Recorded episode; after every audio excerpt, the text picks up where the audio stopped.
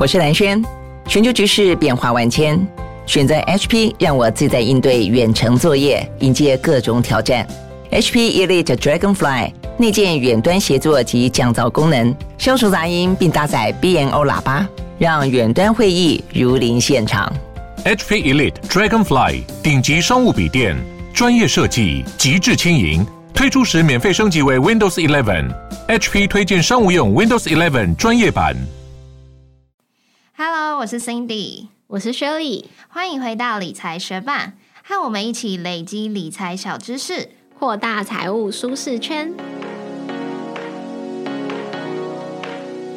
节目开始之前，我们要来分享一位学伴在 Instagram 私讯我们的内容，他叫做记得提醒我读书。他说：“Hello，我是从九十九集之后开始听的学伴，真的很谢谢你们这么用心的做节目，尤其是文字稿的部分。有了文字稿，真的可以很有效率的吸收你们想传达的知识，而且两位的声音都非常悦耳，是让人想一直听下去的动力之一呢。”我也很喜欢你们最后的闲聊，我都把那个当做稀释后的放松。整体来说，最喜欢也最期待你们的节目，希望你们可以一直保持这样的热忱，继续做下去。谢谢你们，最爱你们了。谢谢，记得提醒我读书。这位学伴特地到 Instagram 追踪我们之外，又私讯传给我们这么感人的内容。因为你说你是从第九十九集开始听的，那我们今天要做的这集内容，其实在去年就做过类似的了。不过你应该没听过，所以希望今天的这集内容也会对你有帮助哦。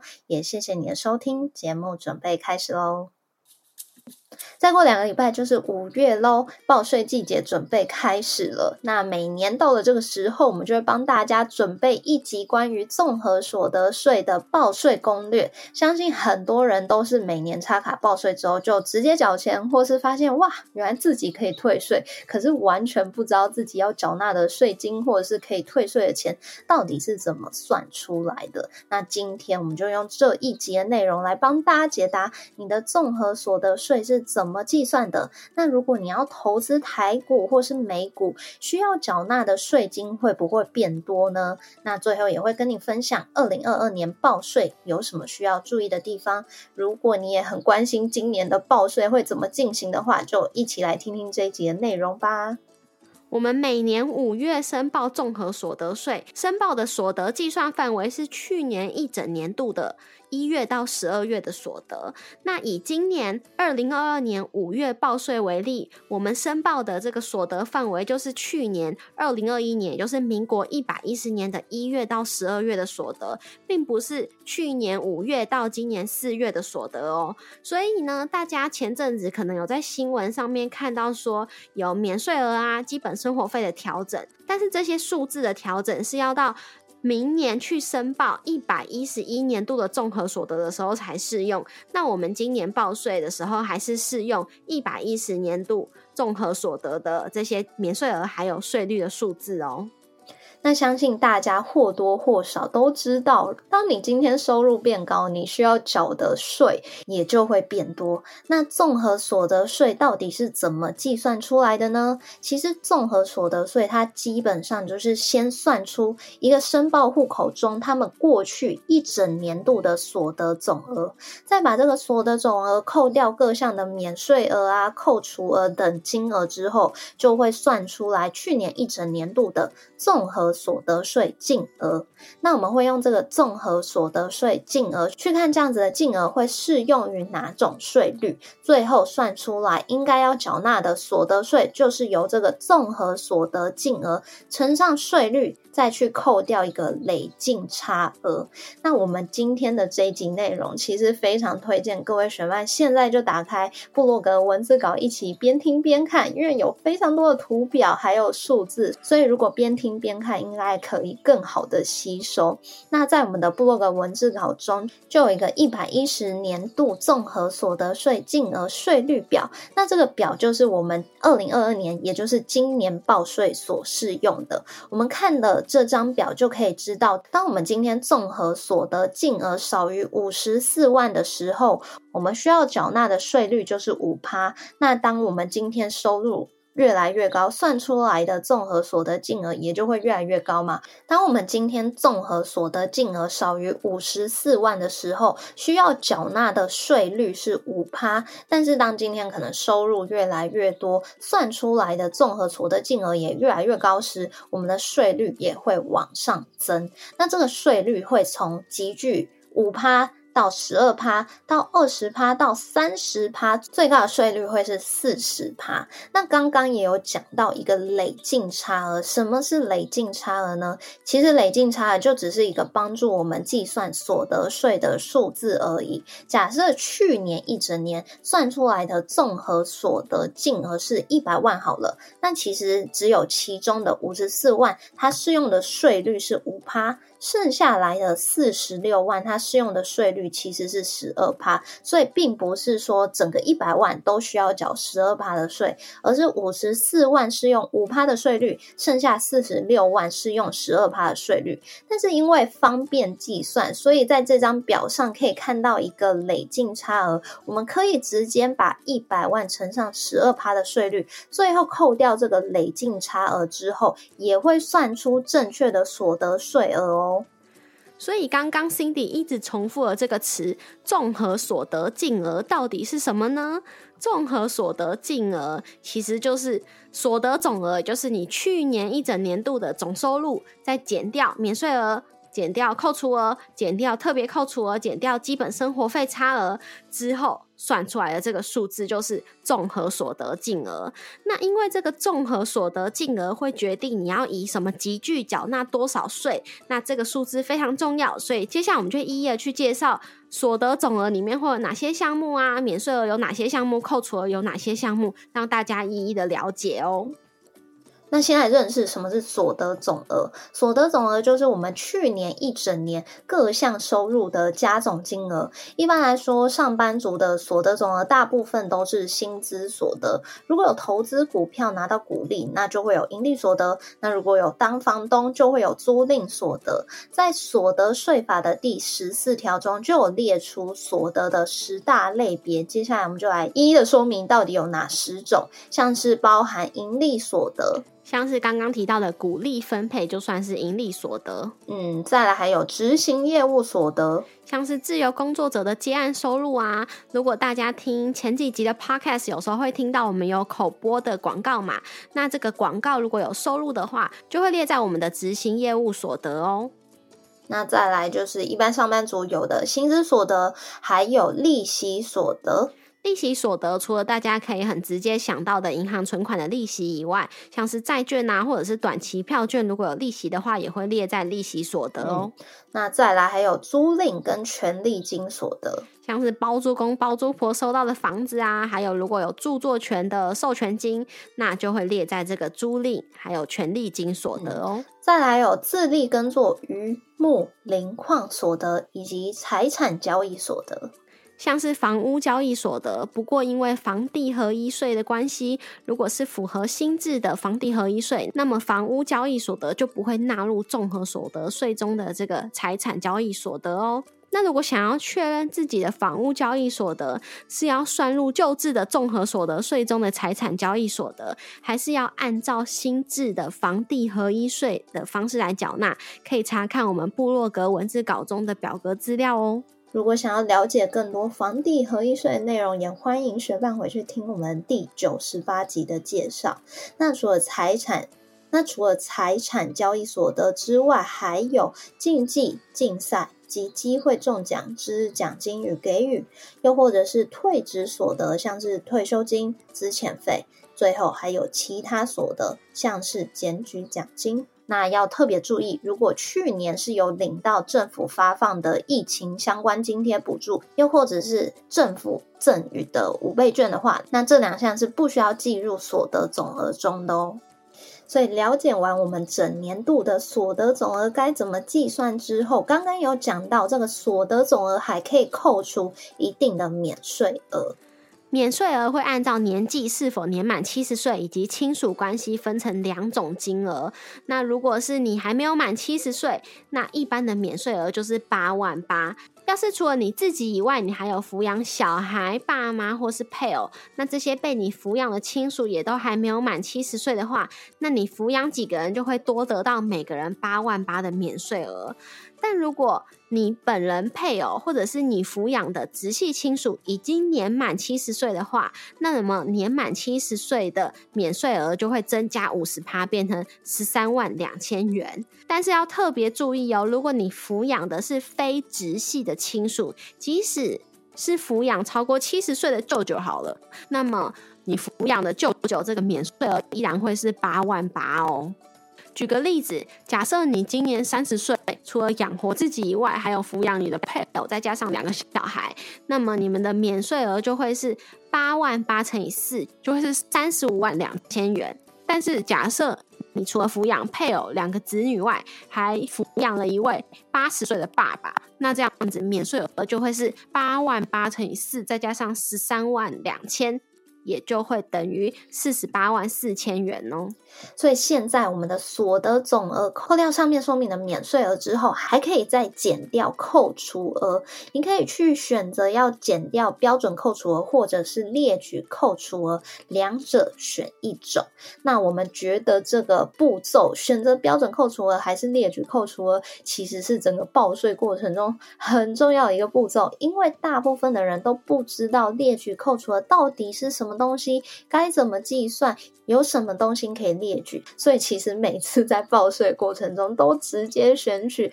标准扣除额，其实是丧失了自己的权益。因为对部分的人来说，如果选择列举扣除额，其实是更具节税效果的。那我们就先来认识这两个扣除额中的标准扣除额到底是什么。其实标准扣除额真的很简单，因为它就分成两种。如果你是单身，又或者你是新婚者，选择跟你的配偶分开申报的话，那你的标准扣除额就会是十二万。那如果你是已婚者，所以你是跟配偶合并申报的话，那你们这一个申报户口的标准扣除额就会是二十四万。所以一切就是这么的简单又明白。那讲完标准扣除额，我们就来认识什么是列举扣除额。列举扣除额就没有那么简单计算了，因为它必须要一项一项列举出来才能扣除。如果你列举出来的项目是有超过刚刚说的标准扣除额十二万，又或者是二十四万的话，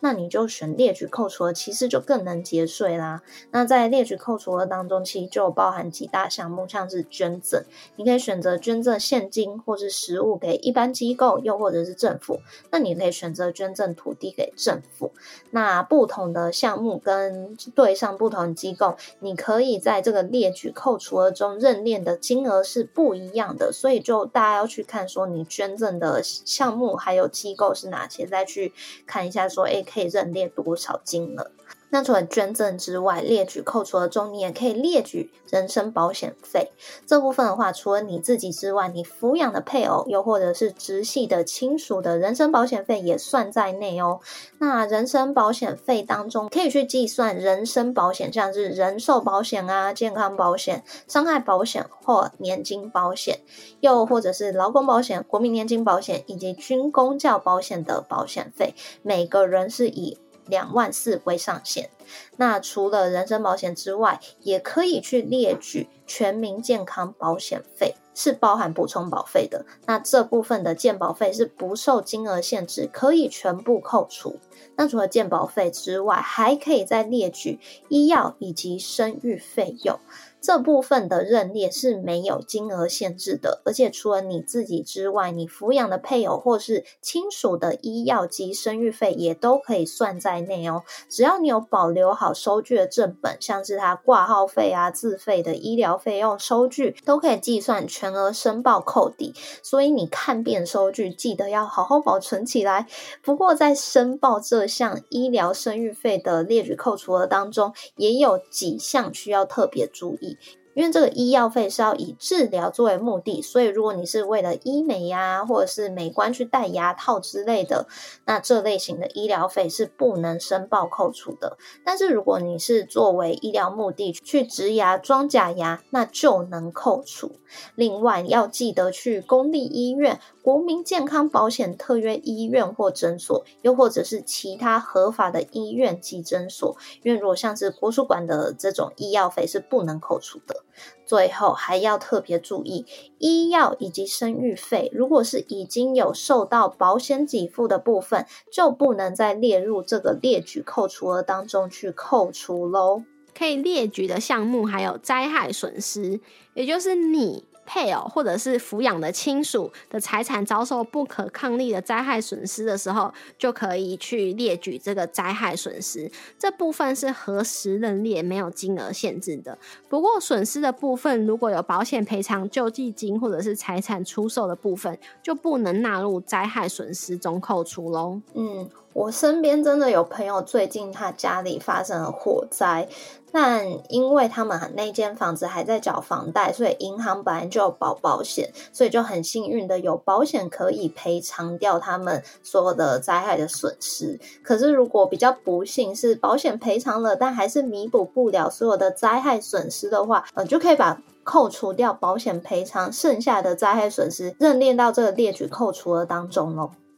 那下一项就是自用住宅购屋借款利息，每户最高是认列三十万。那自用住宅购屋借款利息又俗称房贷利息，每个申报户口最多就是选择一间房子来去做申报，而且这间房子必须要是由你配偶或者是受抚养的亲属所拥有的哦。那以我。假设以我为例，如果我跟我老公名下各有十间房子都在缴房贷，那虽然缴了很多利息，但是最多也只能选出其中一间房子的利息来做这个认列扣除哦。嗯，十间房子这部分纯属虚构，但是每对夫妻最多就是只能选择一屋来做申报。不过这边支付的利息要先扣除储蓄投资特别扣除额后，再用它的余额来申报扣除。至于什么是储蓄投资特别扣除额呢？等一下就会解释到了。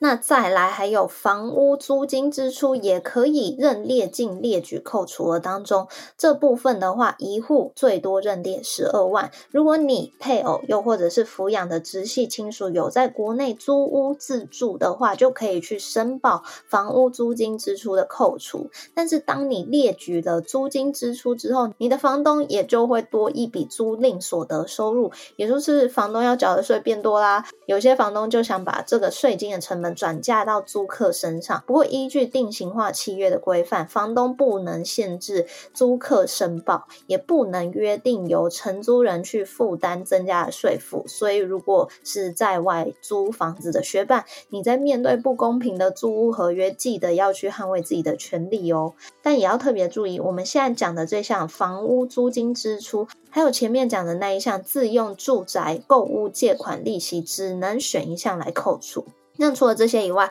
还有像是政治现金啊、竞选经费啊，还有针对财团法人、私立学校的捐赠，也都可以认列进列举扣除额当中。但是每一个可以认列的那个金额是可能不太一样的，所以如果有需要认列这些项目的学伴，记得再去仔细的搜寻一下，可以认列金额是多少。那听完我们的解说，应该可以发现可以列举扣除的项目真的有很多，所以对上述项目有了基本的概念之后，也可以去试算一下自己的列举扣除额加总起来有没有超过标准扣除额十二万，又或者是二十四万，精打细算一番，你或许可以帮自己省下不少的税务哦。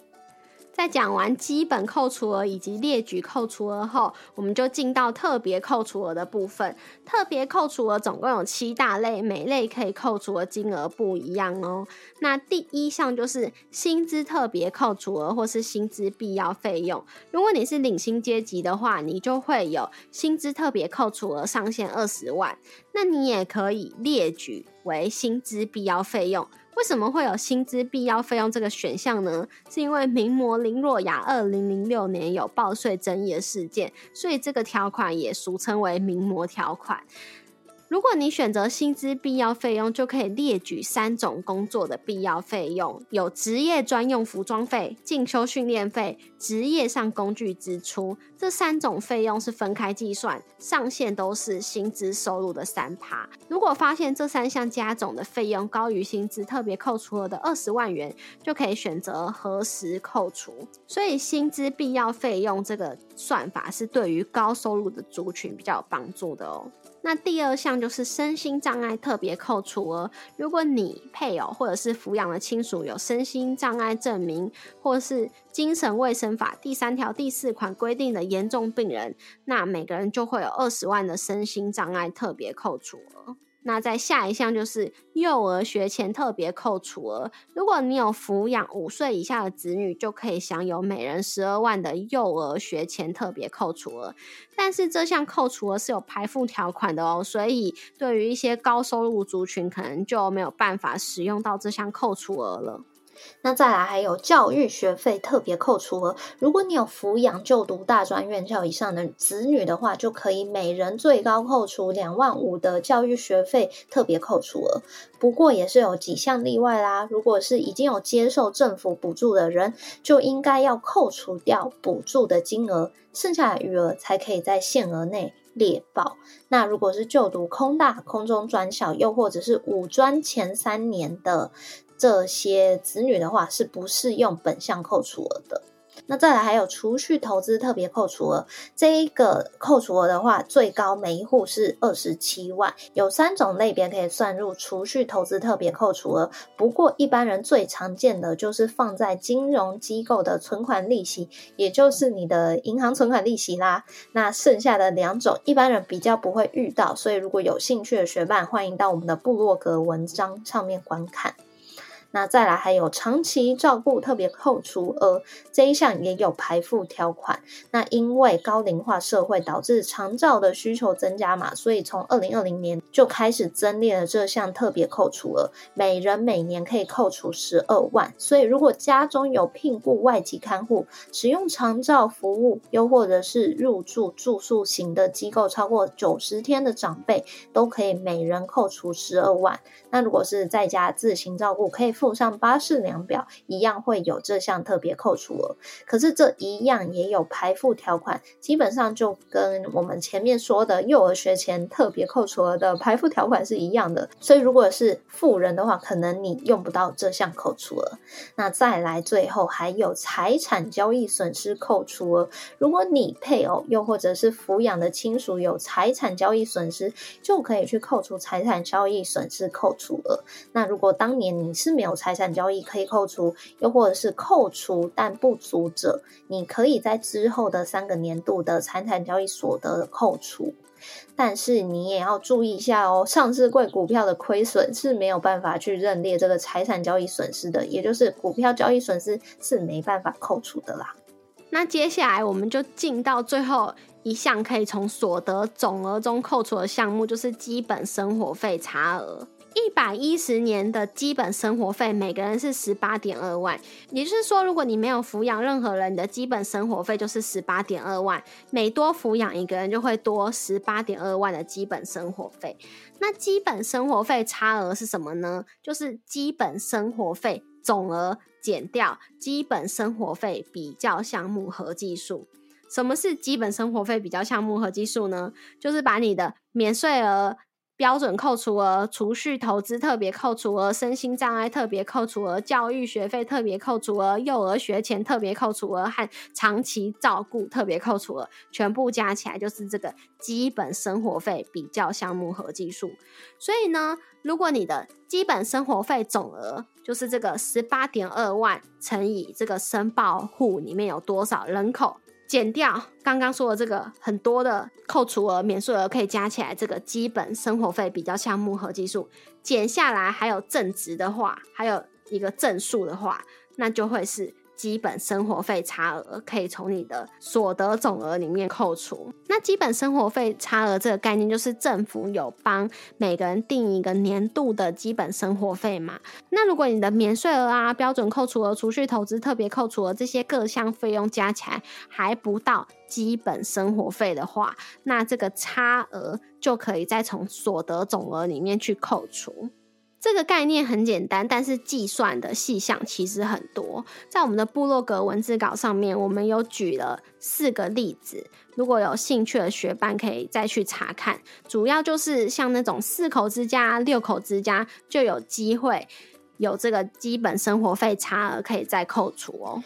好，所以节目到了现在，我们已经把最终要拿来计算综合所得税的综合所得金额里面会计算到的项目都全部介绍完毕啦。那节目到了这边，相信你应该也很想要知道今年你的综合所得税大概会需要缴纳多少。其实国税局也有线上税务的试算网站，所以你可以去网站上面去算算看你今年的所得税大概会是多少钱。那最后就是用我们刚刚介绍的，把所得总额扣除免税额，再扣取标准或是列举扣除额，看你有没有特别扣除额可以去扣除。最后也是算算看你有没有基本生活费差额可以扣除。整个扣除完之后，计算出来的这个综合所得净额，就可以去对照表格，看你是适用五趴还是十二趴，甚至二十三十四十趴的税率，才会最终算出你的综合所得税哦。那最开头的时候，我们有讲到，如果投资台股有拿到股利的话，是不是要缴税？那要怎么缴呢？其实过去我们的部落格文章中也有介绍过股利所得税要怎么计算，那这边就不再赘述。不过我们直接帮大家重点整理，股利所得税的计算方式就是分两种：合并计税跟分离计税。那重点就在于你的综合所得税的税率是多少。如果税率是二十趴以下的话，就建议选择股利所得合并计税，因为它可以有股利八点五趴的抵减税额，最高可以抵减到八万块哦，所以是比较适合小资族跟小额投资人的。因为如果你的股利抵减税额是大于你应该要缴纳的所得税时，你还可以退税。不过，如果你是高收入的族群，又或者是股票大户的话，就比较建议你使用股利二十八趴的分离计税啦。接下来就是很多学伴关心的问题：投资海外股票、基金、ETF 这些海外所得需要纳税吗？那哪些是海外所得呢？非中华民国来源所得以及香港、澳门来源所得就会算是海外所得哦。税负委托投资买卖境外股票、基金、ETF 的收入也算是海外所得哦。如果你的申报户口的海外所得加起来有超过一百万台币的话，就必须申报个人所得基本税额，但是不一定需要缴税，因为海外所得是透过最低税负制来课税，跟我们上面讲的综合所得税的税率不同。但是会有纳税可能的状况，就是基本所得额加起来有超过六百七十万的状况。所以，如果学办的状况，你算一下，你们的所得加起来可能有超过六百七十万的话，那就在我们的部落格文字稿上面有关于需不需要缴税更多的解释，可以详细的查看。但如果是基本所得额未满六百七十万的学伴，就完全不用担心这部分。那再来要进入一个我们去年介绍综合所得税攻略的时候没有涉略的主题，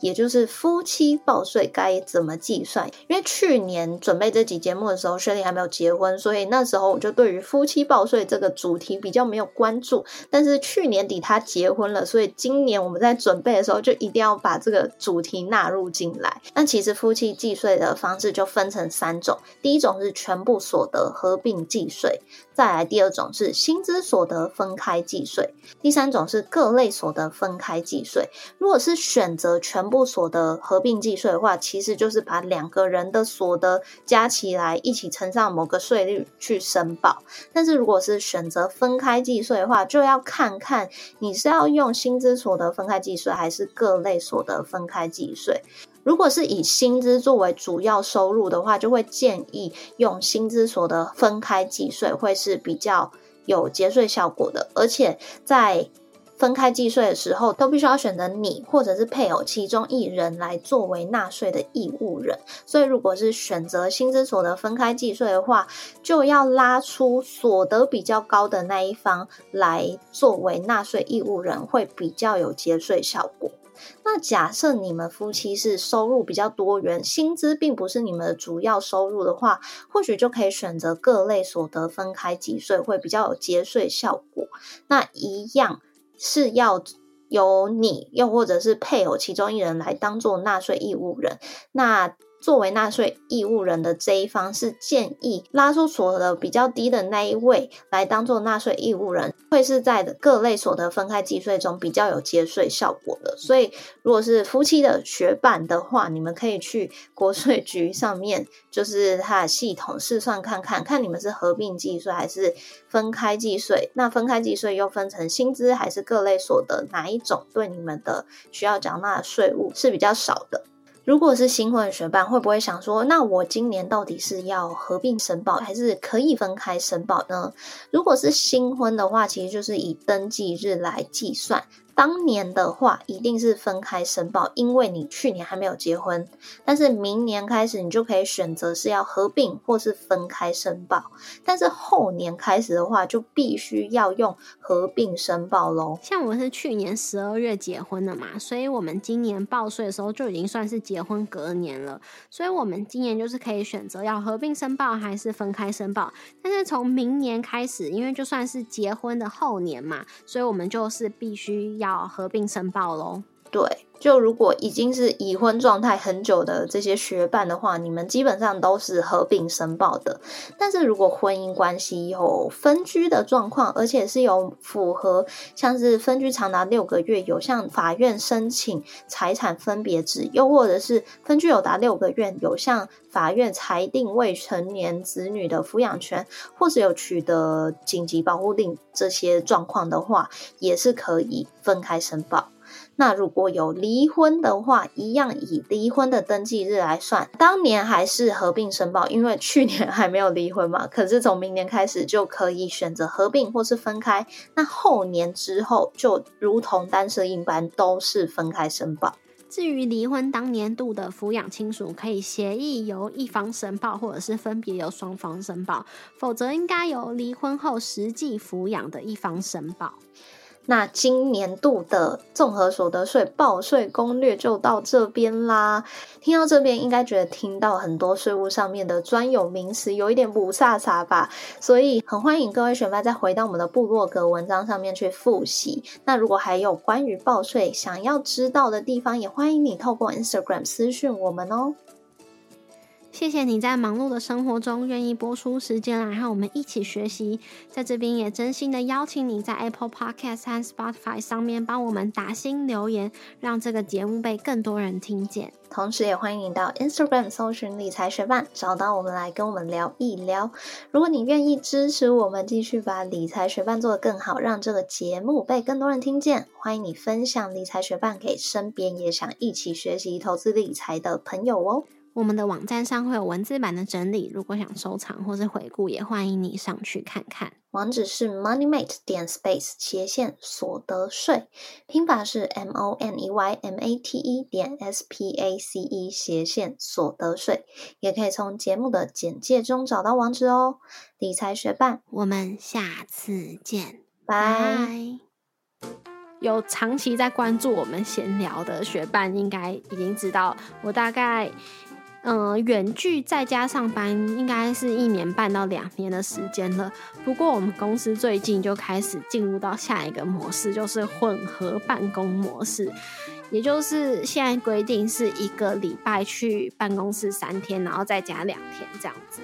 伴随着这个模式改变，还有就是我们办公室搬家了。去一个新的地方，那在新的地方，我们在那里面又有再分成四个办公，哎，五个办公室，然后每一个办就在同一个地方，然后有五间房间，每一个房间里面就是有好几张桌子，然后大家有自己的位置这样子。但是我们刚搬过去的那天，本来有一个座位表，然后我的位置就是在，就我们那个 team 的位置是在那一层楼一进去的第二间。嗯，经过了几天之后，本来在我们隔壁的那个 team 又说，哦，他们因为他们的 team 的人是最多的，所以他们一间塞不下，他们需要两间或三间。那他们就蛮坚持说，哦，他们要两间，所以。就要把我们的位置搬走，对，所以我们就是被迫在已经搬好之后又被换位置。可是，在搬家那天，大家其实就也是开开心心的选择自己要坐哪里啊，就是哦，我不想要背对门口，或者是我不想要当看门的，我想要当最里面那个嘛。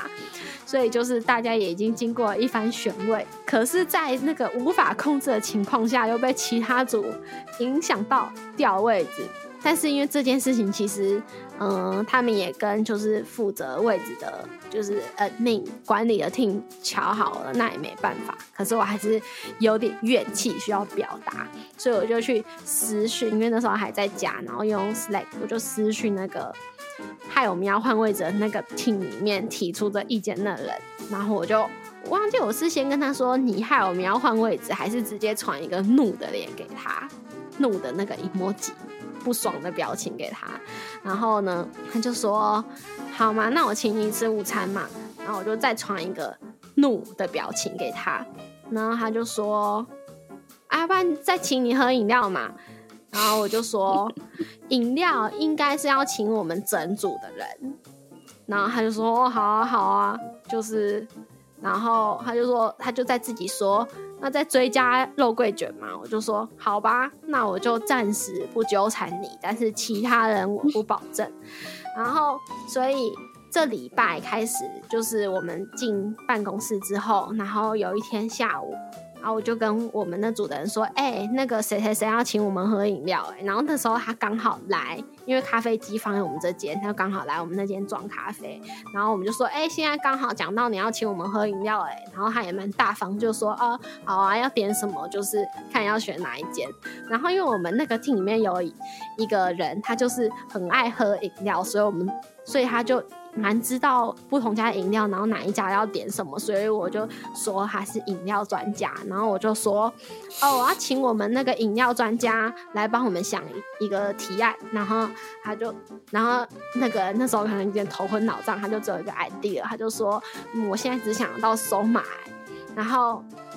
一打开收码，就是第一项就是一百多块的，因为我们本来想象饮料可能现在就六七十块，然后就一百多块，然后我就说做的很好，然后对，然后那个就是大方的要请我们的人，虽然打开来看到也是笑了一下，可是他还是就是